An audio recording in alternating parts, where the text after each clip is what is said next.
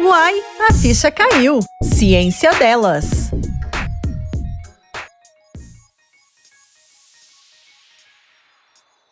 Olá, sejam todas bem-vindas e bem-vindos ao Uai, a ficha caiu, ciência delas. Como você já sabe, esse é um podcast que tem mulheres falando de ciência sob uma perspectiva feminina.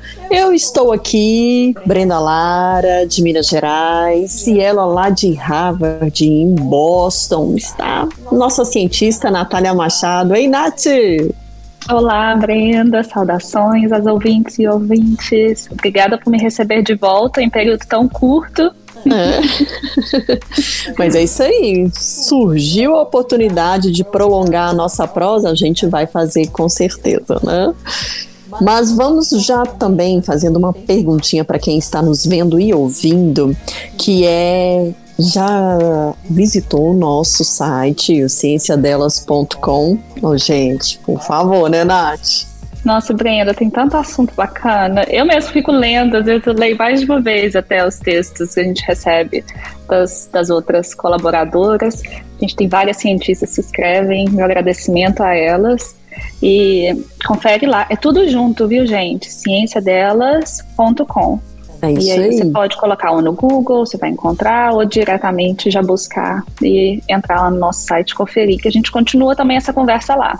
É isso aí, gente. Então, por favor, como a Nath já falou, a gente tem várias colaboradoras e colaboradores também, né, Nath? Porque a gente uhum. não. É, embora a gente fale, né, são mulheres falando de ciência, mas a gente abre espaço também para quem quer colaborar com a ciência lá e que é homem. Tá tudo certo, viu? ah, é, com certeza. As dicas de livros lá, vira e mexe, são autores masculinos e, e quem quiser colaborar. Mas a gente, a gente puxa assim sardinha. É lógico, com certeza, porque a gente quer dar luz às mulheres, né? Porque os homens já têm a luz lá há muito tempo sendo jogada sobre eles na ciência, mas a gente não vai por causa disso também receber, né? Vamos avaliar, pronto. Com certeza, com certeza. Com certeza. Ô, Nath, então vamos voltar para o nosso assunto da semana passada, porque a gente falou sobre alimentação saudável e a regulação do nosso metabolismo, né? E aí a gente ficou hoje de abordar as questões relacionadas a alimentos ultraprocessados, é, industrializados. E aí eu já começo te perguntando que, quais são os impactos desses alimentos na nossa saúde. Ah, ótimo. Então, Brenda, é, eu acho bacana a gente voltar lá, porque esses alimentos foram inseridos na nossa cultura ou no nosso hábito alimentar nos anos 50, 60. E o que a indústria alimentícia tentava convencer as pessoas é que o alimento industrializado ele, poder, ele não era só um alimento muito mais prático para ser produzido em casa, mas também que ele seria até melhor do que a, o alimento caseiro.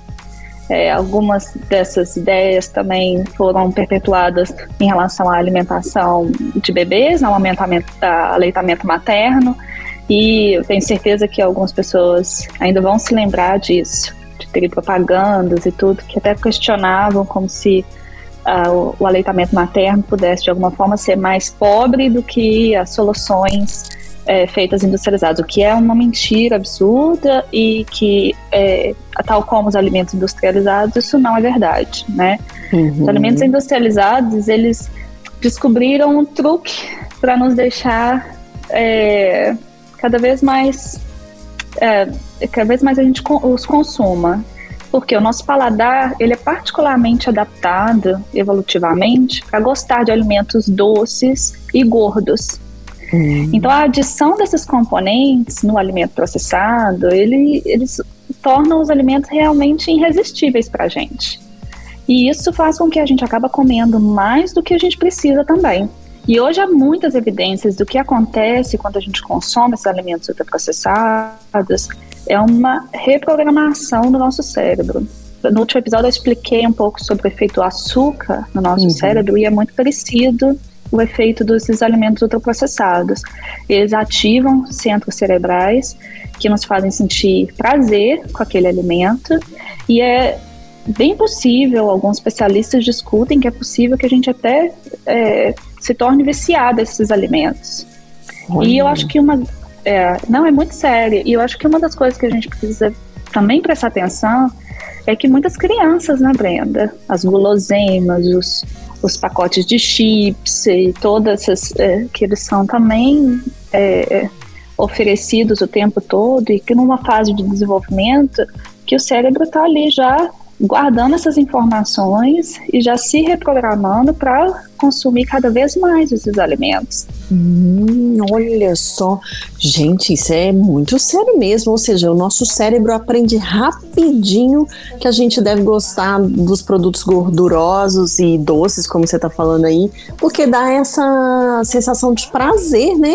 E a gente cada vez mais está tendo acesso muito fácil a esses alimentos industrializados e ultraprocessados, né? É, a gente tem que pensar que evolutivamente nós não fomos, nós não é, estamos adaptados a uma oferta tão grande de alimento, de caloria, de gordura, de açúcar. E na verdade, na, na pré-história, ou mesmo já quando a gente passou pela revolução é, da agricultura, quando a gente começou a produzir o nosso próprio alimento dentro de fazendas ou mini espaços onde a gente produzia o próprio alimento, a gente nunca teve tanta abundância de alimento e o nosso cérebro não está preparado para isso.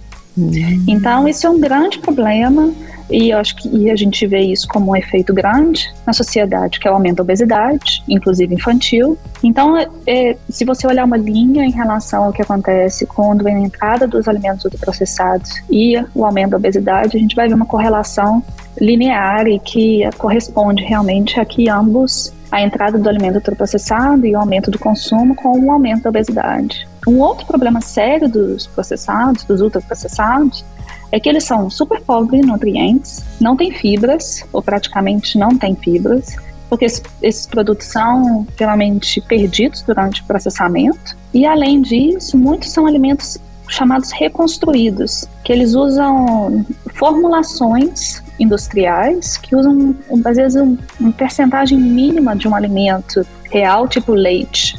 Leite eu, eu vejo bastante, então um leite que parece, a gente vê na, na prateleira do supermercado, muito barato, uhum. você vai ver, eles chamam leite reconstruído, não tem nada de leite ali dentro. É uma solução, é uma formulação industrial que leva um pouquinho de leite e o resto é só é só essa fórmula industrial que a gente às vezes não sabe nem direito o que, que tem lá.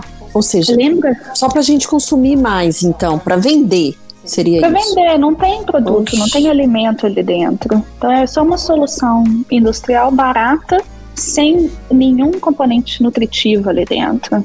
Então é, é, muito sério. E como e é que a gente fica sabendo, nós consumidores conseguimos ler isso na embalagem, saber que, tipo, eu, eu vou levar esse ao invés desse por causa do que está ali sim. na embalagem, Nath? Sim, sim. Quando você for comprar, por exemplo, leite, o que você vai olhar é se tem, na verdade, ali dentro leite. Ou se tá, a listagem na, é muito bacana se a gente puder entrar eventualmente como fazer uma leitura de rótulo nutricional. De repente eu faço um texto lá para o site Boa. e coloco Boa. como ler rótulo nutricional, porque eu acho que aqui no, no bate-papo é um pouco mais Difícil, muito né? teórico. explicar, é. é. mas eu vou, vou, vou, pedir, acho que eu vou pedir alguém até que, que mexe com essa parte, mais até aprofundada, e a gente coloca lá como ler, fazer a leitura de rótulo nutricional.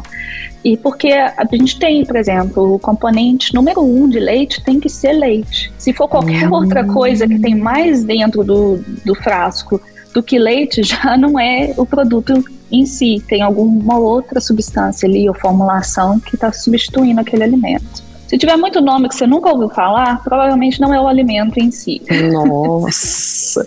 Não, e você foi direto ao assunto e ao ponto que é a questão do leite para criança mesmo, né? Porque nós, igual eu sou mãe, é, você quer, às vezes, compra um leite em pó, uma coisa assim. E, ou até uma fórmula mesmo, quando a mãe não tem leite suficiente para poder amamentar o filho. E então a gente tem que ficar muito atenta sobre isso, né? Ou seja, é. até procurar empresas mais sérias que a gente já conhece no mercado poderia Sim. minimizar a situação.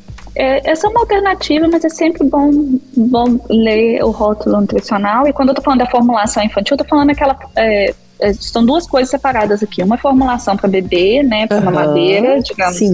né? Outra que eu tô falando é esses alimentos reconstruídos que a gente acha que é leite, mas é uma solução com 1% a 10% ali dentro de leite. Então, isso que a gente tem que ficar atento, assim, na hora do supermercado, de maneira geral. E, é, e a gente lembrar que o produto in natura, minimamente processado, ele, ele tem ali o valor nutricional. Então, a gente, quando está substituindo esses alimentos in natura por alimentos, por fórmulas, por, a gente está perdendo toda a vantagem nutricional que eles têm. Uhum. E, e falando um pouco sobre os malefícios, né, sobre dos alimentos ultraprocessados, é, se a gente parar a pensar, por exemplo, não existe na natureza um peixe que contém a concentração de gordura que tem um nugget de frango. Isso sem nem falar de todos os aditivos que vão ali dentro. Entendi. Né? Então a verdade é que esses alimentos superprocessados, ultraprocessados, eles não fazem comer mais açúcar e as gorduras que não são benéficas. E a gente está levando a população a obesidade, diabetes, síndrome metabólica. E eu acho que uma coisa, assim, Brenda, que, igual você está falando, né? Como que a gente, como população, como indivíduo, se protege? Eu acho que uma coisa que a gente tem que ter em mente é que o resultado resultado de tudo isso não, não pode ser um problema individual. Isso tudo que acontece não é um problema individual, muito menos a obesidade é uma fraqueza de algum indivíduo. Sim. Né? A gente é bombardeado com essas opções de alimentos e elas não deixam doente. Elas são baratas e estão em todos os lugares hoje. Então o que a gente tem que é advogar muito seriamente para que todo mundo tenha acesso a uma alimentação de qualidade e que uhum. tenha regulamentação e que a gente possa ter confiança do que a gente está sendo oferecido, não que você tenha, porque senão a vida fica insuportável, né? Sim, e a gente fica sem opção mesmo, é o que você está falando aí, né? É bem sério. Mas assim, há diferenças entre comida processada, produtos industrializados e ultraprocessados, ou eles estão no mesmo conjunto assim da cadeia? Então, é, eu vou. Eu, eu tenho um site que eu gosto muito, que eu recomendo para todo mundo que quiser cozinhar em casa, receita, porque você conhece a Rita Lobo? Sim, adoro né? ela. então, ela tem um site chama Panelinha. Ah, e não sabia. uhum, tá com vendo? muita receita bacana, muita, muito texto bacana. Chama Panelinha. Muito bom. E, e ela diz que é, tem gente que toma refrigerante e come pão sem glúten e acredita ter uma alimentação balanceada. Outros que se gabam de, usar na, de, de não usar na cozinha nenhum produto industrializado, mas se a gente compra arroz e feijão, já está consumindo um produto que é industrializado. Então, eu, eu quis contar isso como uma anedota, assim, que eu achei bem bacana para a gente entrar nesse assunto, né? Uhum. Então, vamos explicar aqui de uma vez por todas a confusão, eh, para quem quiser é, entender ainda mais do que eu vou falar aqui, eu acho que tem um conteúdo muito bacana disponível no Brasil que chama o Guia Alimentar para a População Brasileira.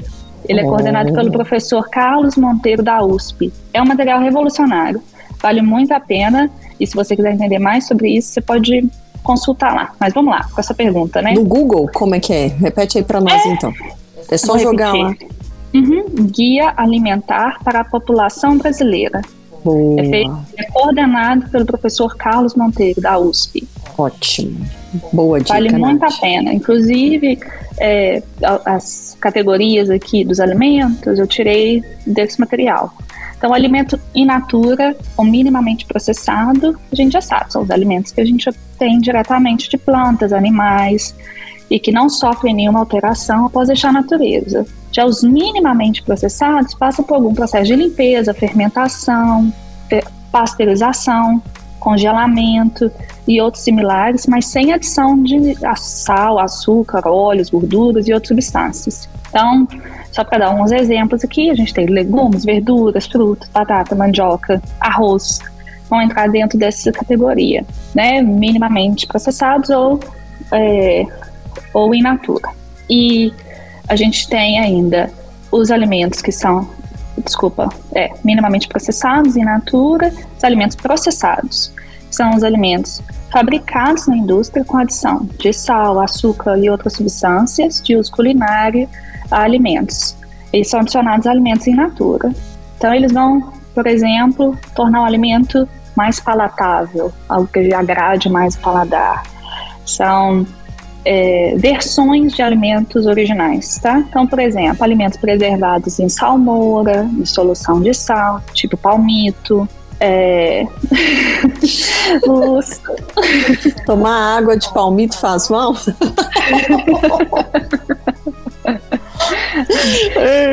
é, para pressão arterial não é a melhor coisa, né? É uma hum. solução de sal, com, cheia de sal.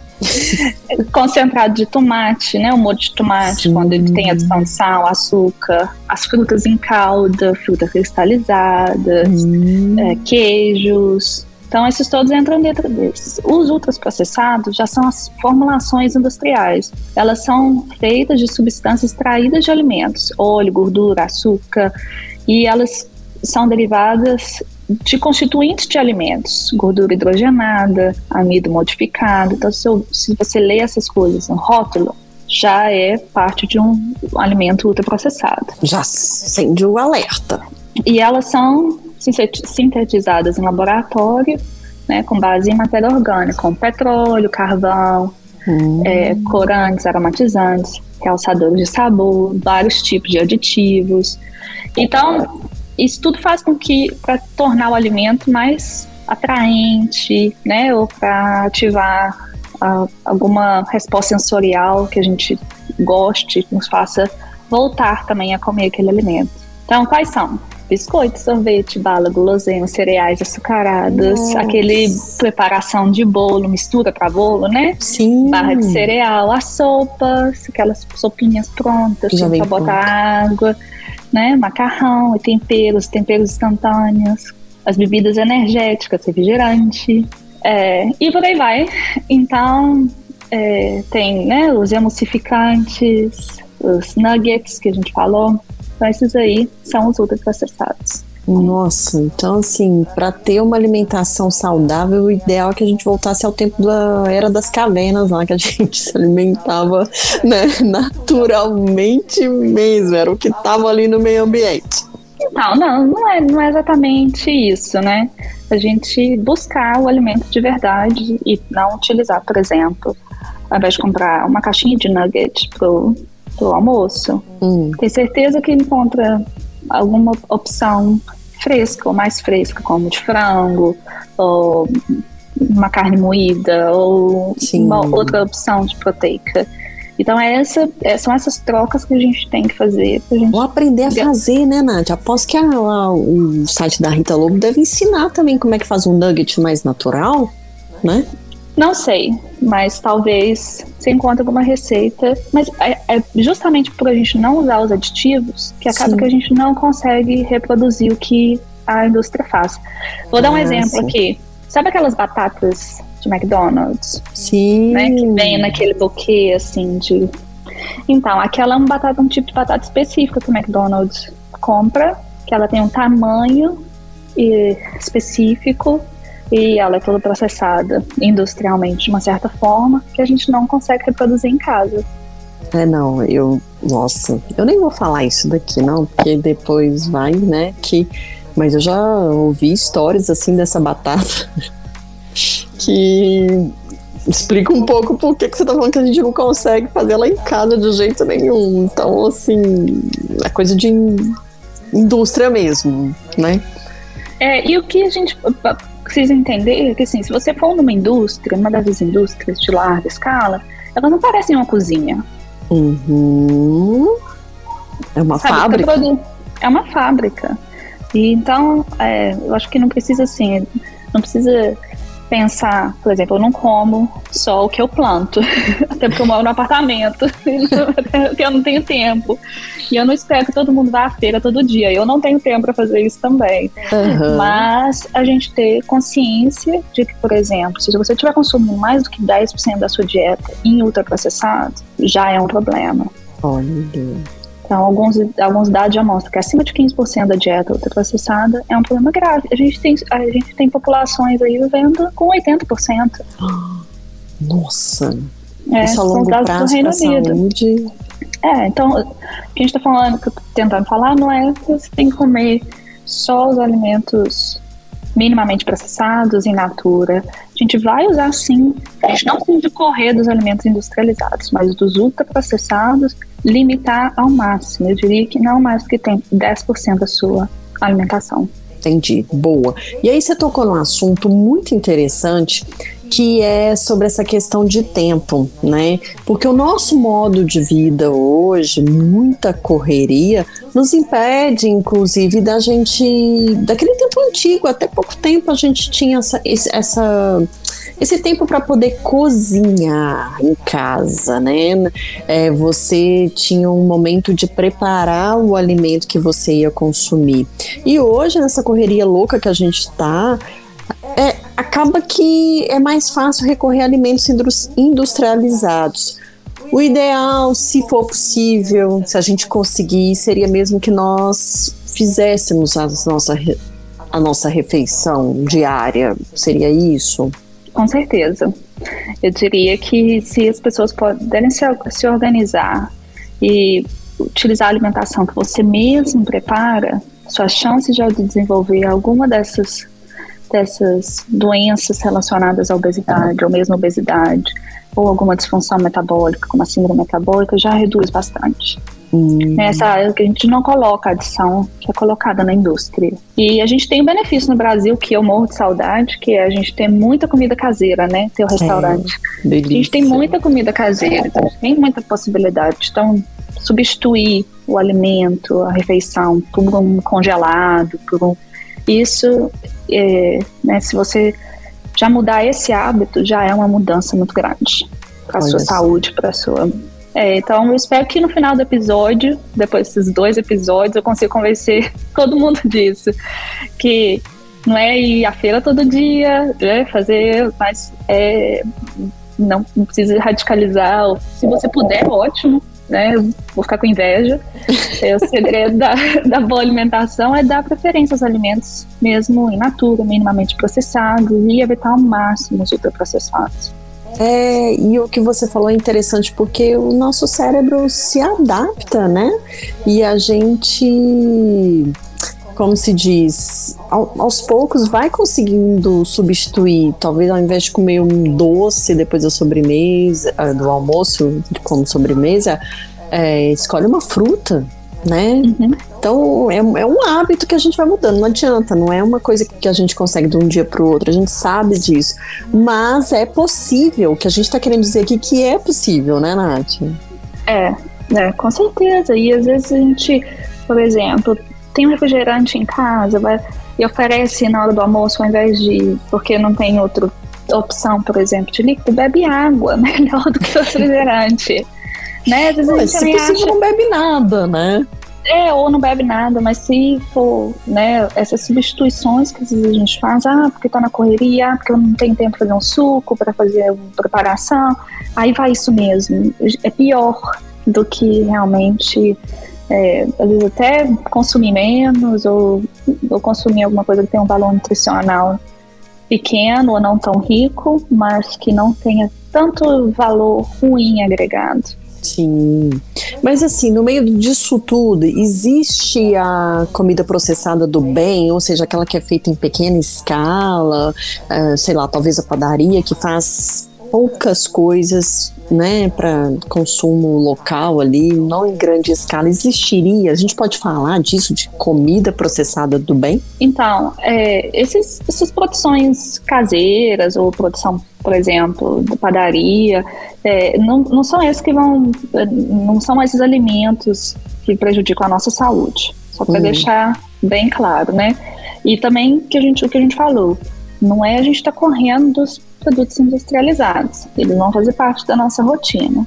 É, é, acho que talvez algum exemplo lá do guia alimentar também para a população brasileira é usar água, leite, as frutas no lugar de refrigerante, bebida láctea, biscoito recheado e não trocar a comida feita na hora por produtos é, produtos que dispensam preparação, que dispensam, uhum. né, por exemplo, essa, o miojo, né, que é só colocar dispensa preparação, é só colocar água, né?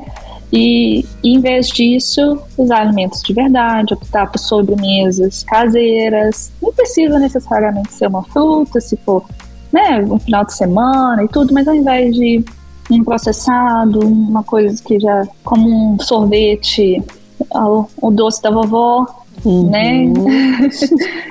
e, é, e, eu acho que é, é por aí, sabe? A gente tem que ir, não é necessariamente a gente abolir, não é, e não são essas produções caseiras ou de, de, de pequena escala ou a padaria que, que, que vai trazer um grande malefício para a nossa saúde, não. É claro que a gente também tem que ponderar, né? Que uhum. tem, às vezes, alimentos ali que são muito ricos em caloria, em carboidrato simples, e a gente também tem que medir.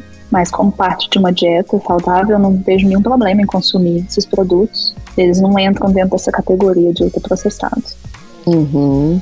E vamos falar então agora de caloria. Elas são iguais ou elas têm variação dependendo do, do alimento? É, não, essa é uma pergunta ótima. Eu não sei se, se você teve, porque a gente é mais ou menos a mesma idade, né, Breno? Sim. Quando, eu era falar, né, Nath? Tô, tô brincando. eu não tenho problema. Eu tenho 38. Pronto. Eu bati os 35. Ai, então, eu não sei se você lembra, quando eu era adolescente, eu lembro daquela dieta dos pontos, dieta de calorias. Sim, total. é, que é basicamente isso, essa ideia de que qualquer caloria é a mesma coisa. Né? Só que a gente sabe que os açúcares eles vão produzir uma liberação de insulina e alimentos que produzem essa liberação, como por exemplo, igual a gente está falando, processados, biscoitos, por uhum. exemplo, vão dar um pico rápido que eleva a nossa insulina também de forma rápida. Enquanto alimentos de verdade ou alimentos ricos em fibras, eles vão demorar mais para a gente ter esse pico de insulina. E quando a gente consome esses alimentos que produzem essa grande liberação de insulina em longo prazo e, e em altas proporções, né, que é o que acontece, a gente pode puxar o nosso sistema para um limite. E como a gente precisa da insulina para colocar a glicose para dentro da célula, quando a gente puxa ela muito, o sistema muito ao seu limite, a gente pode começar a ter uma resistência à insulina. O nosso corpo não produz o suficiente para poder, ou tem alguns outros mecanismos que acabam impedindo a entrada da, da, glicose dentro das nossas células. E isso, por exemplo, é uma das condições que vão levar a pré-diabetes, a diabetes. Hum. E isso às vezes acontece no indivíduo que não é nem obeso, tá? Isso Sim. pode acontecer mesmo sem a, no, na ausência da obesidade. Então não é bem assim que toda caloria é a mesma, é toda caloria é uma caloria. Toda caloria vai gerar a mesma fonte, a mesma quantidade de energia pra gente, mas algumas são mais maléficas ao nosso organismo do que outras. Olha. Não, e, e eu acho fala...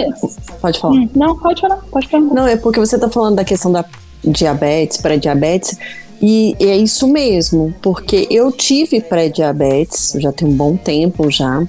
E a primeira coisa que o médico, na hora que eu procurei um endocrinologista, ele falou assim: você não tem perfil nenhum de alguém que tem pré-diabetes. Porque, né, eu sou magra e tal.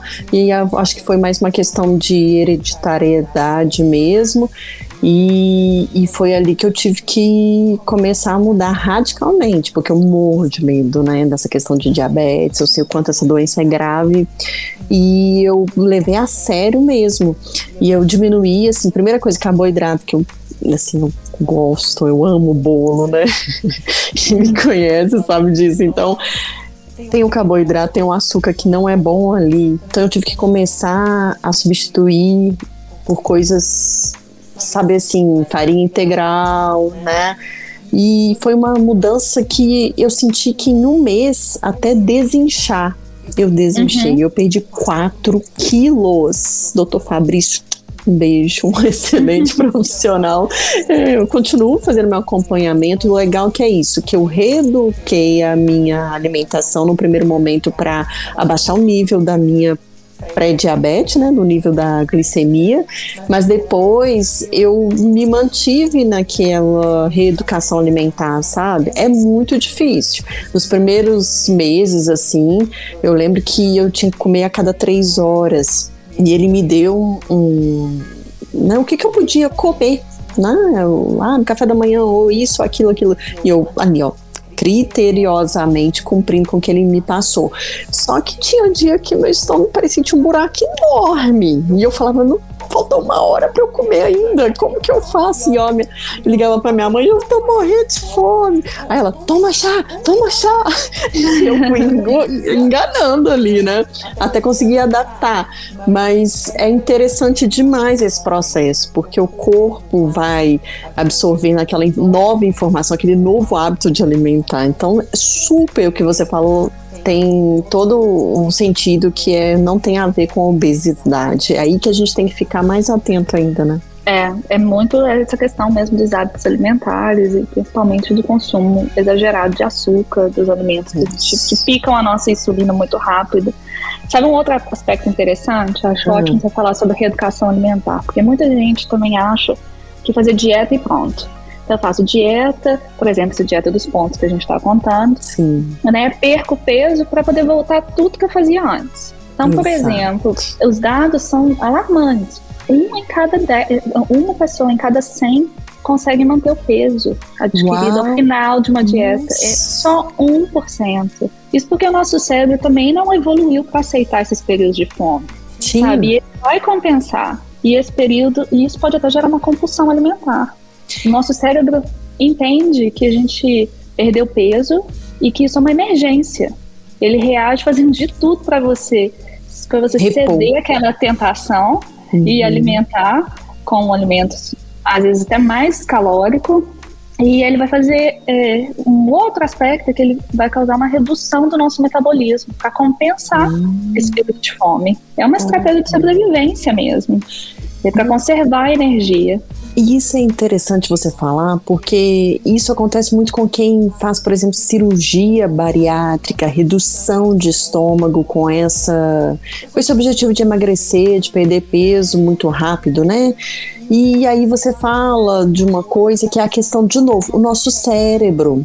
Porque eles falam muito que antes de você fazer uma cirurgia, você tem que preparar o seu cérebro para essa redução drástica que vai ter depois que você fizer uma cirurgia, por exemplo. E que muita gente acaba fazendo a cirurgia e depois volta ao peso que estava antes e acaba é, desenvolvendo problemas de depressão. Acho que era né? cerca de 30%, quando eu lembro ainda da minha época do, ainda do curso de nutrição lá na UFOP, uhum. era cerca, que eu me lembro, era cerca de 30% das pessoas que passam para a cirurgia, que é uma cirurgia grave, voltam ao peso.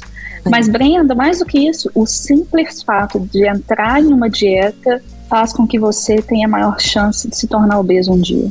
É mesmo? Uhum. Porque A tem que forma... ser uma reeducação, é isso, né? É, é. Tem que ser uma reeducação alimentar, algo que você vai sustentar, que você vai conseguir fazer. E quando você precisa perder peso, aí a forma de evitar esse efeito, para a gente poder não ter essa compulsão alimentar, esse efeito rebote, é tirar o foco da alimentação e da balança hum. e usar estratégias tipo meditação, atividade física, para a gente tentar construir ou reconstruir uma, uma relação com o alimento que seja positiva, uma boa relação com, com a comida. Uhum. E, e isso pode fazer com que o nosso cérebro compreenda este novo peso e diga, porque ele vai ficar sempre lutando para voltar ao peso. O cérebro não vai, não vai entender. Eu quero esse peso que agora pós dieta e, e vai manter. Ele vai ficar lutando para voltar ao seu peso anterior, porque é o que ele entende que é o seu peso. Sim. E uma outra coisa também que eu quero falar aqui, que é a questão do açúcar. Eu tenho a impressão de que realmente, você já falou aí, mas eu já imaginava que ele é viciante, né? Eu vou até além, sabe, Nath? Eu tenho uma prima minha, Paula Lara, um beijo. Ela fala uma coisa. Ela falou assim: Nossa, é, você tá indo bem.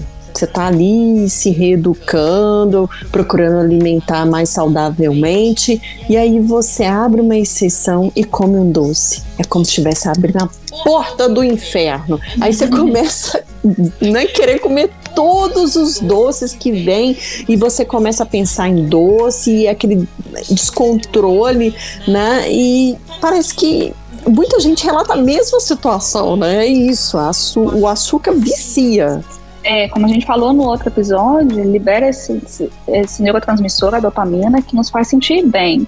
E quanto mais a gente consome, a maior a tendência de a gente precisar de mais e mais. Além disso, após uma dieta muito restritiva, tem o problema desse efeito rebote que a gente estava conversando. E pode acontecer uma superalimentação sim. Essa é uma grande preocupação, por exemplo, dos profissionais quando indicam alguma dieta restritiva, porque tem que ter uma preocupação muito grave. Na, se ao final daquele período mais restritivo, isso não vai desencadear uma superalimentação, um aumento do consumo e que, diante de algumas circunstâncias, pode até levar um peso maior do que a pessoa estava antes do início do processo restritivo. Então, acho que é, a gente pensar numa mudança de hábito que vai ser sustentável, porque se você entrar numa dieta, é, principalmente essas dietas de moda, dieta, ah, a, sua, a sua chance de acabar voltando o peso é muito grande. Mas voltar no açúcar, um aspecto super interessante é que não existe na natureza um alimento doce que é venenoso. Essa é uma observação tão simples e tão relevante. Isso quer dizer que o nosso corpo evoluiu entendendo que açúcar é seguro oh, e que sua quantidade calórica é importante para nossa sobrevivência. Tô chocada! Na verdade, a nossa tendência é ir atrás do açúcar. Só que ele não é tão disponível na natureza.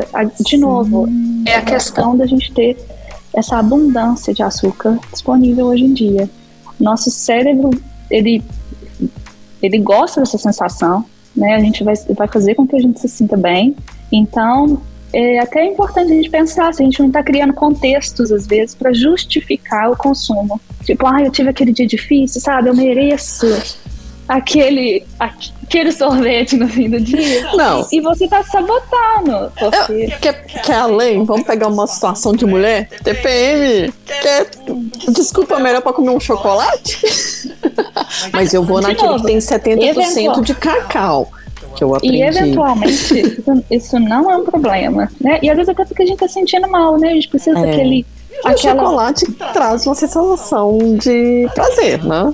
É, e é isso que é, que é a questão, né? Quando a gente está buscando, principalmente na nossa rotina, no nosso dia a dia, para se sentir bem, você precisa o tempo todo ter aquela aquele boost, né, que a gente fala em inglês, para te dar uma, uma levantada.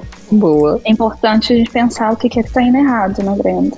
Tem alguma Sim. coisa errada, mais profunda, que precisa ser resolvida. É verdade. Não, é muito interessante você falar sobre isso, porque por mais assim que a gente é, tente evitar, o nosso cérebro parece que puxa lá no nosso arquivo a primeira opção: açúcar, vá nele, uhum. vá nele, né?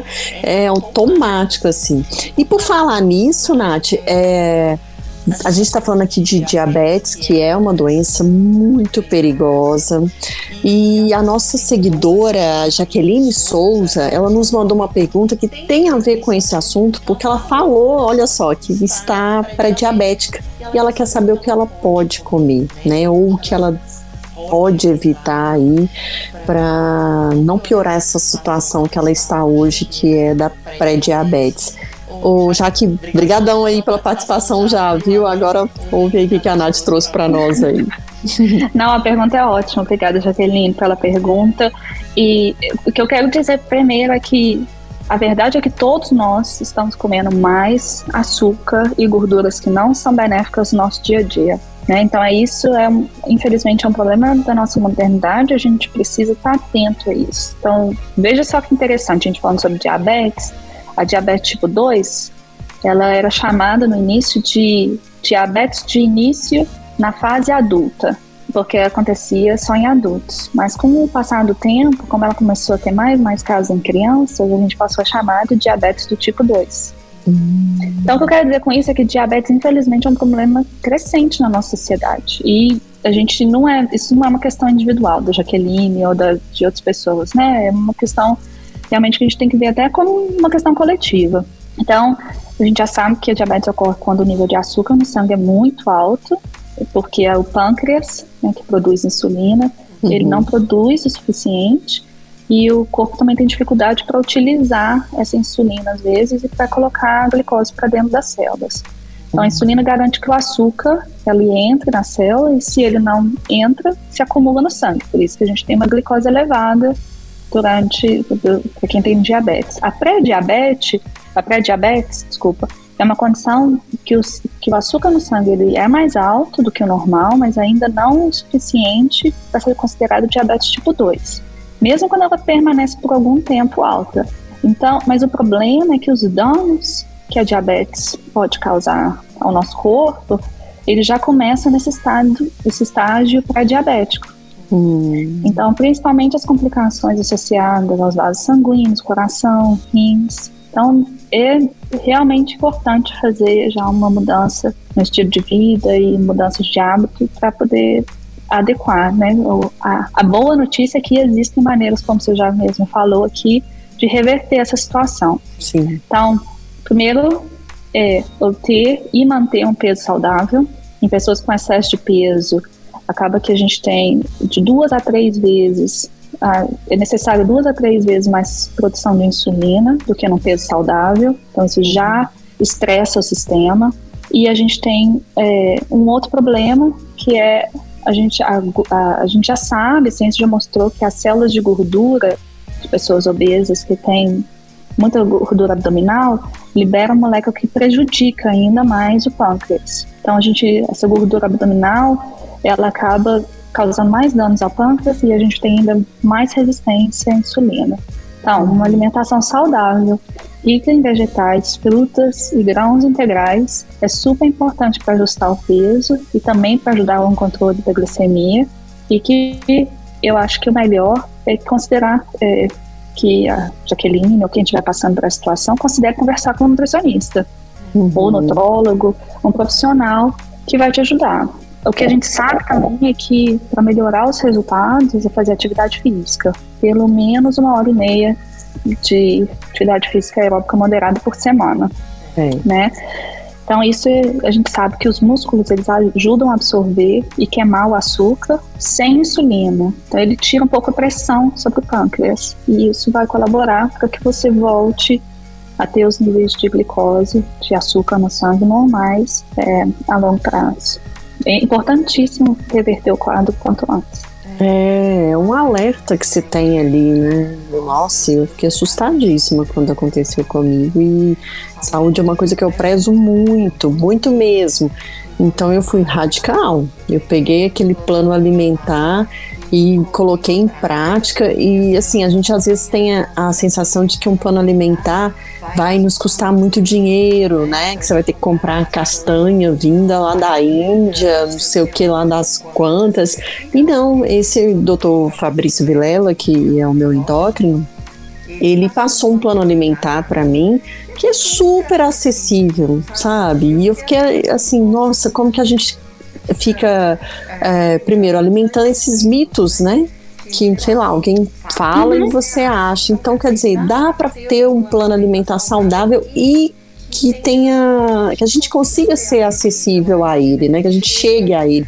Não tem essa coisa de gente, claro que vai ter alguém que vai querer vender uma receita mirabolante. A gente tem que tomar cuidado, né, Nath? Porque além de mexer no nosso bolso, pode mexer com com a cabeça. É, eu, quando eu ainda é, atendia em clínica, é muito interessante, assim, tem uma cultura ao redor da, da, alimentação, de, por exemplo, as pessoas esperam você também receitar suplementos ou alguma uhum. coisa muito extraordinária, e às vezes até a gente acaba enaltecendo os profissionais que fazem isso, e às vezes a gente nem tem comprovação de que esses esses aditivos aí, eles realmente são benéficos. Então, hum. não é uma receita toda complicada na sua alimentação, que significa que você está fazendo uma alimentação super balanceada e uma alimentação super saudável. Não, e, e a gente tem que é, abrir um alerta aqui também para os remédios que prometem fazer a pessoa emagrecer rápido, né, Nath?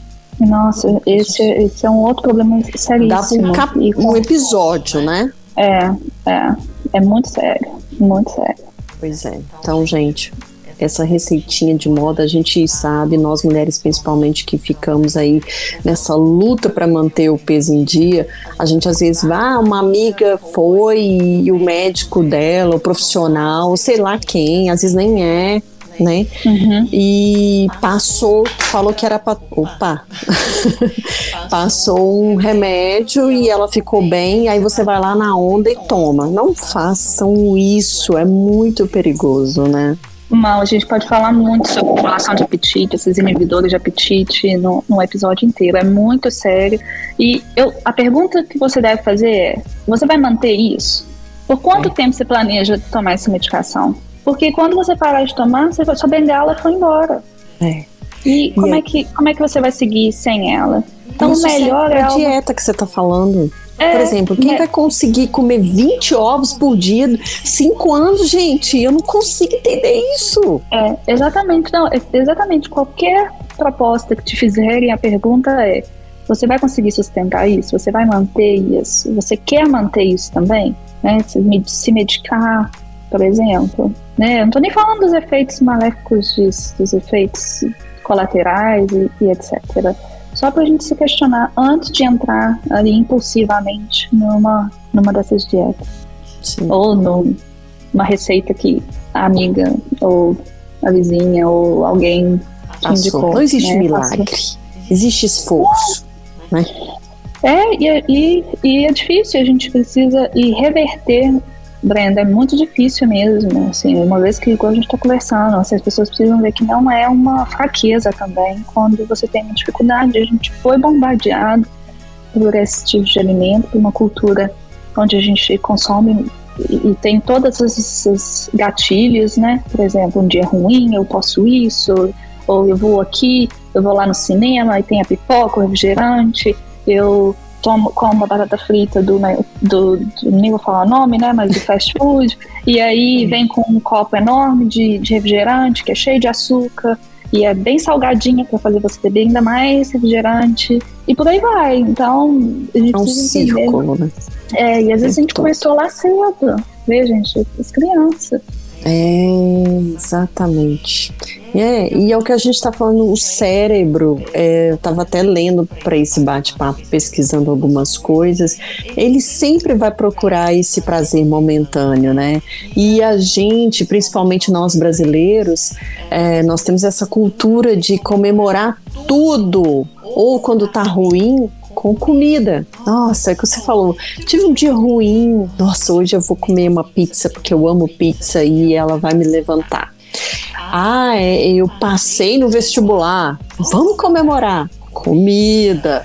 E aí a gente não vai lá para um restaurante comer um alface, um alface. A gente vai querer a gordurinha, um, um alimento doce, né? Enfim. É, e, e, eu acho que, que isso é uma questão interessante, assim, quando ela é eventual e quando ela é numa ocasião extraordinária é uma coisa, o problema é que a gente está fazendo isso cada vez mais dentro da nossa rotina e mais frequentemente. Hum, esse é o problema. Né? Não é mais aquela ocasião especial que a gente tinha uma vez no mês, meu pai pedia pizza, era o o evento. Era o evento do mês, né? Agora a gente come no quase que todo, né? Dia sim, dia não, e por aí vai. Ou seja, a nossa tendência é meter a cara em alimentos açucarados e gordurosos, como você já falou aqui, né? Uhum. Ó, comer fast food, você já falou, a gente já entendeu que não faz bem, é, mas vamos ser bem pragmáticas com frequência, se eu comer fast food, eu vou reduzir quanto tempo de vida? não sei fazer esse cálculo. Me desculpa. Mas eu quero que vocês lembrem do que a gente está conversando. Ó, a base do fast food é a comida ultraprocessada. É rica em conservante, em aditivos, sal, açúcar, gordura, ou seja, uma dieta e, além de tudo, hipercalórica. É. Né? Então, que contribui para o ganho de peso. Então, considerando esses fatores e e resultados de estudos observacionais, a gente pode dizer que provavelmente pessoas que consomem fast food com regularidade e consomem mais de 15% da dieta em alimentos processados terão problemas de saúde e poderão viver menos. Quem quiser ver, tem um documentário que saiu na BBC News, foi por agora, e é apresentado pelo Dr. Chris Van Tulleken. Eu recomendo demais, é muito bacana, é como se fosse um pequeno documentário chama UK Doctor Switch to 80% Ultra Processed Food Diet for 30 Days. Então ele vai 30 dias. Não, peraí, traduz aí, né? Legal, vou falar. Não tô gastando meu inglês, viu? Porque não tem versão em português. Ah, então tá, desculpa. Eu não, mas eu falo como é que a gente acha mais fácil isso. Então, ele fez 30 dias de uma dieta com base em 80% em, em, em comida ultraprocessada. Ele ganhou. É só eu falei o nome porque vocês saberem de onde eu tirei essa informação, uhum. tá? Mas ó, pra você ter uma ideia, ele mudou então a dieta dele 80%, consumindo 80% da dieta ultraprocessada. Ele ganhou 6 quilos, ele não era sobrepeso, ele passou a ser sobrepeso, teve um aumento dos hormônios que causam sensação de fome. Então, além de tudo, ele sentia mais fome mesmo. Então, para poder. Ele não só começou a alimentar mal pelos ultraprocessados, mas o a consumo dele gerou, fazia com que ele tivesse mais sensação de fome, ou seja, consumisse ainda mais os ultraprocessados, alterou o sono, o processo gastrointestinal de digestão dele e ainda apresentou modificações sérias da atividade cerebral, mostrando atividade neural em, em, áreas que são ativadas por drogas que causam vício, que é o que a gente está conversando aqui. Então, quem quiser assistir, é bem curtinho, é bem interessante. Uma outra questão que eu acho bacana a gente levantar sobre a questão dos fast foods é que tem o outro lado também, não só que eles fazem mal para o nosso organismo, como também tem um alto custo para o nosso meio ambiente. Hum. Produzir esses alimentos super padronizados.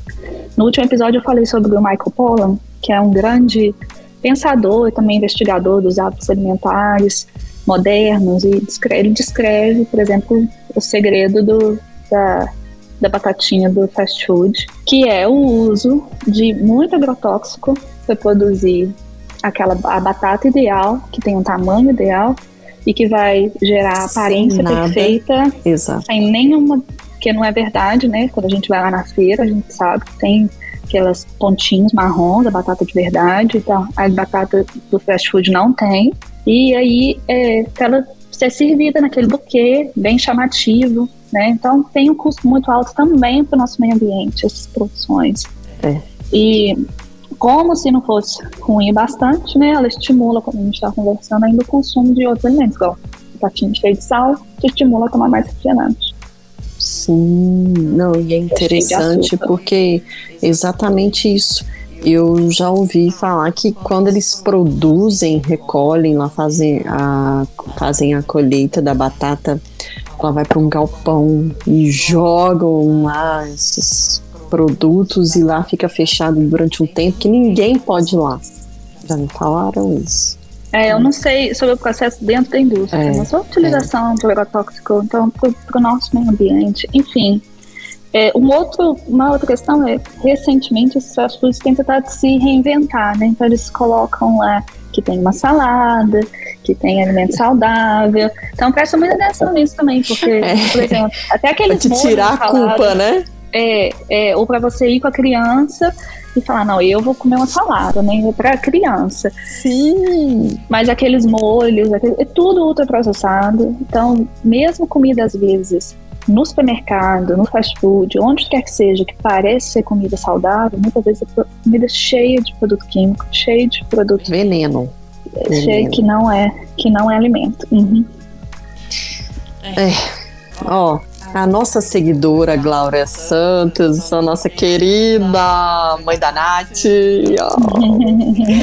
é, ela nos enviou uma dúvida também, que eu acredito que é uma dúvida de muita gente, porque é, a gente se alimenta o dia todo, mas e à noite? Né? Ela pergunta então para o final do dia qual seria a alimentação mais ideal? Né? O que, que a gente pode comer próximo do horário de dormir? Glória, Obrigada mais uma vez pela sua participação. Diz aí, Nath. Então, a gente falou um pouquinho sobre esse assunto lá no episódio do sono. Né? Uhum. Então, o ideal é fazer uma refeição leve no fim do dia, com uma sopa, uma salada, um iogurte sem açúcar, né? Porque iogurte com açúcar também vai entrar dentro da categoria que a gente deve evitar. Evitar os carboidratos simples, como os pães, doces, arroz, massa, alguns tipos de fruta, tipo ba melancia, banana, uva passas, que elas são mais é, ricas em carboidratos simples, então durante é, antes de dormir não é o ideal. Hum. E uma, da, uma das é, gente, hoje tem bastante evidência que a restrição, na verdade, do horário de alimentação para 12 horas, então, por exemplo, 8 horas da manhã, 8 da noite, não alimentar depois, por exemplo, das 8 da noite, tem um grande benefício para a gente manter o nosso peso corporal, para controlar o nosso peso corporal. eu diria que a última refeição, por exemplo, uma boa estratégia para manter, estratégia para manter o peso é evitar alimentar acima do que essa é, janela de 12 horas do dia e ter a última refeição umas 3, 4 horas antes de dormir. É um conselho bem valioso para melhorar o sono e para também controlar o, o peso. Hum, olha, essa dica é top demais, né? Então, quer dizer, a gente pode se alimentar, porque tem muita gente que acha assim, não, não vou comer. Claro, é, a gente falou no episódio do sono para evitar esses alimentos gordurosos. Você não vai comer um, um churrasco para dormir, né? Que vai custar fazer digestão, enfim, vai interferir no seu sono, assim como a cafeína, a gente falou lá no episódio do sono. Mas dá para comer, respeitando esse intervalo que você tá falando, né? Uhum. Uhum, e já é uma estratégia que tem mostrado bastante sucesso para as pessoas conseguirem manter o peso corporal. Boa. Eu queria deixar aqui também uma reflexão ah. por fim. Uhum. A gente tem visto no Brasil, bem como outras regiões do mundo, uma nova crise de fome. Este é o outro lado da nossa sociedade que é marcada né, pela superalimentação, como a gente conversou aqui nesses dois episódios, e pela obesidade. Eu acho que é preciso que todo mundo pense muito sobre a, que a alimentação de qualidade deve ser um direito básico de todo indivíduo e a gente deve agir para tal. E deixar aí pensamento final, porque a gente falou bastante aqui sobre essa superalimentação, mas eu acho que são os dois, ela, os dois lados né, da insegurança alimentar que a gente, que muitas pessoas estão infelizmente vivendo e que a gente precisa mesmo pensar que a alimentação de qualidade é um direito básico. Sem dúvida. Ótima lembrança, Nath. Te agradeço, inclusive, por isso. Hall da Ciência a cara da descoberta. E agora, né, a gente vai para aquele momento que é o de do Hall da Ciência, Nath. Fala aí, vai, apresenta quem que é a mulher cientista que a gente vai jogar luz sobre ela neste episódio. Vamos lá. Então, é, a gente vai falar hoje sobre a Jennifer Doudna. Ela é vencedora do Nobel de Química de 2020. Ela é bioquímica americana, que fez um trabalho pioneiro na edição de genes, é, essa técnica chamada de CRISPR, e ela fez realmente contribuições fundamentais para bioquímica e genética. É, a Doudna, ela cresceu no Havaí, ela obteve o doutorado aqui na Harvard Medical School em 1989. É, eu vou deixar para a Brenda falar um pouco mais da, da, história dela, porque ela é que traz aí essas mulheres maravilhosas para gente, a história dessas mulheres, mas só para dizer um pouco sobre essa, essa mulher. Em 2012, ela, junto com a Emmanuelle Charpentier, elas foram as pioneiras aí no desenvolvimento da, da, da técnica de CRISPR, que usa enzimas de bactérias que controlam a imunidade dessas bactérias para ser usada na edição programável de genomas. Isso foi uma das descobertas mais significativas na história da biologia. É, desde então, a Doudna tem sido uma figura de liderança no que é conhecido como Revolução CRISPR. Ela tem um trabalho fundamental de liderança nesse movimento e de desenvolvimento de edição do genoma que é mediada por essa técnica. É uma, é uma técnica revolucionária que realmente provavelmente vai trazer muitos benefícios para a gente daqui para frente, soluções para doenças, problemas que a gente ainda não consegue resolver. Olha só. Pois é, como a Nath falou, a Jennifer Doudna, ela é conhecida como a mãe da edição genética, né? Desde a infância, ela já se interessava pela natureza, principalmente por causa da paisagem que ela descobriu aí no Havaí, né? Vulcões, florestas tropicais, exuberantes, praias, enfim.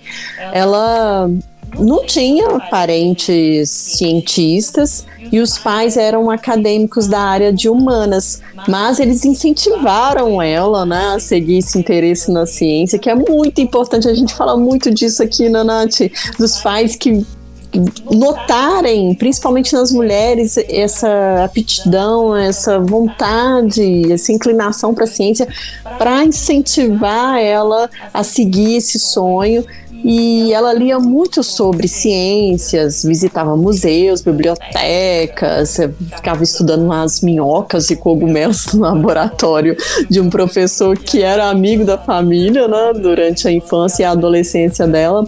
E com o tempo ela passou então a participar de vários seminários e a mostrar esse talento dela na ciência, tanto para aprender quanto para ensinar em química dos sistemas biológicos. Então, você vê que isso já estava incipiente lá, desde muito nova, a Dodina já queria estar onde ela está hoje. Então, por isso a gente dá um salve a Jennifer Dodina.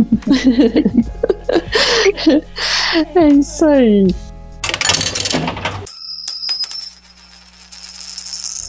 Este foi mais um podcast Ciência Delas, neste episódio Dieta para o Corpo e a mente. Nós falamos aí sobre alimentação saudável, regulação do nosso metabolismo e temos comentários do Instagram é, sobre o nosso último episódio, que foi o Vacina e Saúde Pública, com a nossa convidada, a doutora em Ciências Farmacêuticas, Ana Lia Mazetti. Fala aí, Nath, quem é que tá mandando para nós comentários?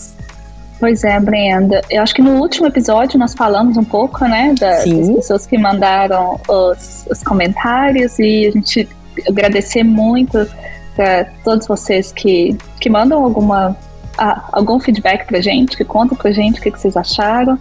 É, eu vi que a gente teve a Maria das Graças que então falou no, no episódio que foi muito bom. É, a gente teve também a Maiara Carvalho, né? Ela disse que a doutora Ana Lia, Sim. parabéns pelo trabalho incrível. E realmente a Ana Lia é incrível. Espero que quando a gente precisar voltar algum assunto aqui que seja dentro da, do guarda-chuva, do conhecimento dela, a gente possa contar com ela novamente. Com certeza. Ô, gente, eu só esqueci de mostrar a Jennifer Dodnan. Aí, ó, para vocês verem quem que é.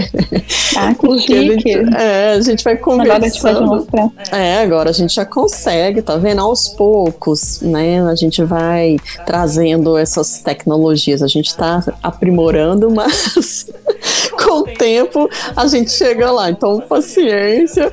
E aí, voltando só um pouquinho à questão dos, dos comentários, né? Porque a gente teve outros comentários também desse episódio, sabe? A nossa seguidora Samantha Félix também, ela falou sobre a Ana. Ana, sempre sendo muito didática e sábia nas palavras. Excelente podcast. Samantha com certeza deve conhecer a Ana, né? Falou só a verdade, porque eu mal conheço, eu sei que ela é sua, sua, opa, sua amiga, mas Ana é, nossa, demais. Eu também fiquei muito fã dela. É, a Carlota D'Angelo também escreveu pra gente. É, Parabéns, Brenda Lara, pelas pesquisas, pelo conhecimento e aprendizado através da sua comunicação maravilhosa sempre. Olha só, muito obrigada. Um beijo a todas vocês, né? Fica aí a, o Ai a Ficha Caiu, Ciência Delas aberto para que vocês possam comentar bastante, enfim, trazer assuntos que vocês ou já ouviram falar, tem dificuldade de entender o que interessa, por favor, as portas estão abertas. É, muito obrigado para quem nos, todos que nos escutem e, e, passem adiante, né, Brenda? Recomendem. Com certeza. É, a gente é, no próximo episódio já posso anunciar? A gente vai claro. falar sobre. Vamos da lá. Última vez eu fa... Da última vez eu já dei spoiler, né? Eu já Foi. falei. Que... Foi, não se aguenta. Mas repete, então, né? Então, vamos lá. Então, no próximo episódio, nós vamos falar sobre o relógio biológico. Oh, gente, vou te falar que isso aí veio lá do episódio do sono, né, Nath? A uhum. gente começou a dar umas pipocadas nesse assunto e ali a Nath falou: olha, é mais complexo do que isso, mas como surgiu esse assunto, eu vou só dar uma pincelada e depois a gente vai fazer um episódio só sobre relógio biológico. Então, ele tá aí, vai ser em março, né, gente? Como eu expliquei na primeira parte do episódio da dieta para o corpo e mente, se você não ouviu, já vai lá, é, clica no nosso canal, aí a ficha caiu e assiste a primeira parte deste episódio. É, nós vamos, é, nosso encontro é toda sexta-feira, última sexta-feira do mês. Só que como a gente dividiu esse episódio da dieta, é, vocês assistiram primeiro, né, na última sexta-feira de janeiro, e a continuação na primeira sexta-feira de fevereiro. Então, em março, na última sexta-feira, vai ter esse episódio sobre o relógio biológico. Ou dois, né? A gente nunca sabe, né, Nath? A gente começa tentando fazer um, né? Mas no final é. são quase três. Porque hoje também a gente, gente regulação de apetite, Nossa, inibidores de apetite. Vamos ver se a gente vai fazer um outro sobre é. esse assunto. É. Conta pra gente se vocês quiserem que a gente faça um outro episódio sobre esse assunto assunto, senão a gente segue e, e mais pra frente a gente vai de volta nele, mas no, mas vamos falando de outros assuntos antes de voltar. Com certeza. E se você quiser, já vai deixando a sua pergunta, lembrando aí que os nossos canais estão abertos, né? No, lá no Instagram, aqui também no YouTube ou nas plataformas de streaming. Deixa sua pergunta sobre relógio biológico lá. A gente vai tocar nesse assunto lá pelas redes, mas a gente já tá dando a dica que você pode fazer a sua pergunta, que a Nath vai trazer a resposta com certeza. Se eu não souber, eu vou, vou buscar quem saiba. Com certeza, não tenho dúvidas. Ó, como eu falei, então, esse podcast pode ser ouvido nas principais plataformas de streaming, diariamente em formato de pílulas nas rádios da Massa em Belo Horizonte e Galáxia em Coronel Fabriciano. Tem a novidade, tem novidade. do YouTube, né, Nath? Uhum. Você também pode assistir essa entrevista no canal Uai, a ficha caiu no YouTube. E já aproveita, curte, comenta e se inscreva no canal. E ativa o sininho, que agora a gente é dessas, né? Porque quando chegar novidade, você já recebe aí para poder ficar ligadinho no que a gente está fazendo aqui. E cienciadelas.com, Nath, não vamos esquecer de novo. Sim, ó, você pode encontrar a gente ou no site, ou no Instagram, no Live Ficha Caiu, ou no YouTube. Então não tem desculpa. É isso aí. Todo mundo lá fortalecendo essa rede, aumentando, espalhando para todo mundo. Vamos embora junto nesse trem aí. É, outra coisa também que a gente não pode esquecer, que a gente sempre faz aqui, é reforçar os cuidados sobre o coronavírus, que ainda não acabou essa pandemia, a gente está aí né, vacinando. Agora as crianças aqui no Brasil, estou ó, com os dedos cruzados para que essas crianças sejam mais rápido vacinadas. Eu sei que tem muita gente com dúvida, querendo esperar, inclusive, para vacinar o filho, porque para saber se essa vacina é eficaz. Gente, é, né, Nath? Como você já falou no outro episódio, quantas crianças aí nos Estados Unidos foram vacinadas? Não quer dizer que elas não podem pegar o coronavírus, mas se pegar vai acontecer o que está acontecendo com todo mundo que está vacinado. Os sintomas vão ser bem mais brandos, né? É, não, é importante, Brenda. A gente, a gente fala agora sobre a Omicron sendo mais branda, mas é porque a gente tá, é mais branda nas pessoas vacinadas. Exatamente! O hospital, por exemplo, onde eu trabalho, as pessoas que vão para UTI, as pessoas que estão falecendo, são de 13 a 20 vezes mais os não vacinados. Então, vacine, a vacina é protetiva para adultos e para criança, porque se você se vacinou, por que não vai vacinar a sua criança? É. E eu digo além, se você que é adulto acha que não tem que vacinar, não deixe suas filhas, os seus filhos ficarem sem a vacina, né? Deixa eles se protegerem, né? Eles não têm noção, eles não têm responsabilidade sobre a própria vida. São vocês os pais, então permita que seus filhos se vacinem, sabe? E, é, e a gente já falou isso né, aqui. Brenda? Hum? Essa, essa variante ou essa nova cepa, as pessoas têm chamado é, de forma diferente por conta de tanta transformação que o vírus sofreu. A gente tem visto cada vez mais o número de crianças sendo infectadas e um número maior de crianças hospitalizadas. Então não dá para comparar com as outras variantes com essa. Sim.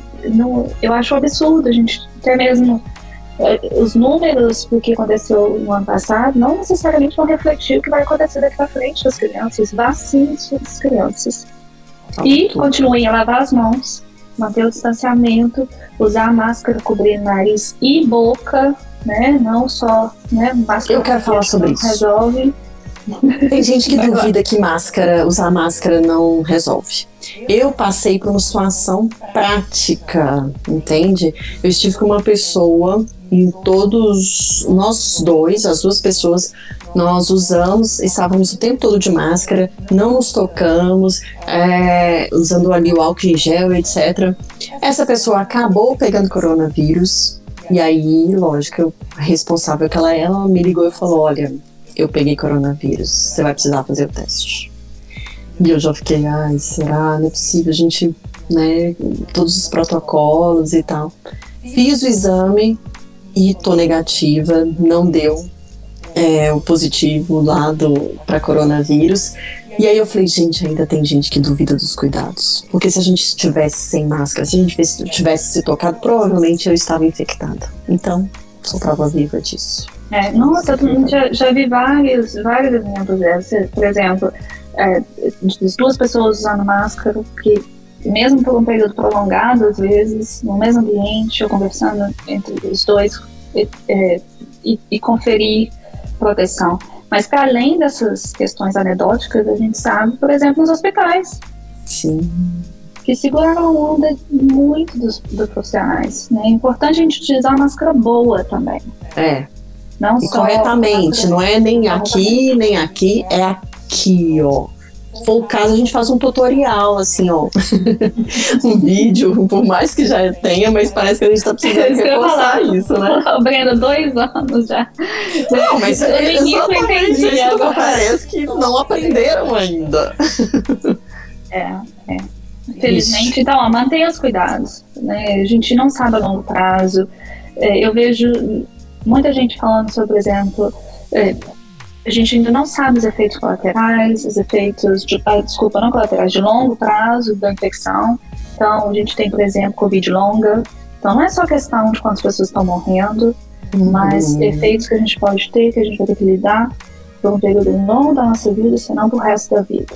Nossa. Então, pensem bem, protejam e a gente espera passar por isso. E espero que não venha uma nova variante, né? É. Vamos fazer a nossa parte, que aí fica mais fácil da gente controlar, né? Cada um fazendo a sua vai contribuir para o todo, com certeza. E é isso, gente. Qualquer coisa, pode chamar a gente em todas as redes que a gente já falou, mande sugestões. Nath, aqui de Minas Gerais, eu te mando aquele beijo, te agradeço mais uma vez por essa participação maravilhosa sua que agregou muito pra gente aqui. Tem muita gente saindo com pulga atrás da orelha. Ah, tomara. É, eu daqui agradeço a oportunidade, então mando um beijo enorme para todos. Saudações aqui de Boston, de Harvard, e até a próxima. Até a próxima, hein? Relógio biológico em março. Já vai aí reservando a sua pergunta para mandar para gente. Beijo, Nath.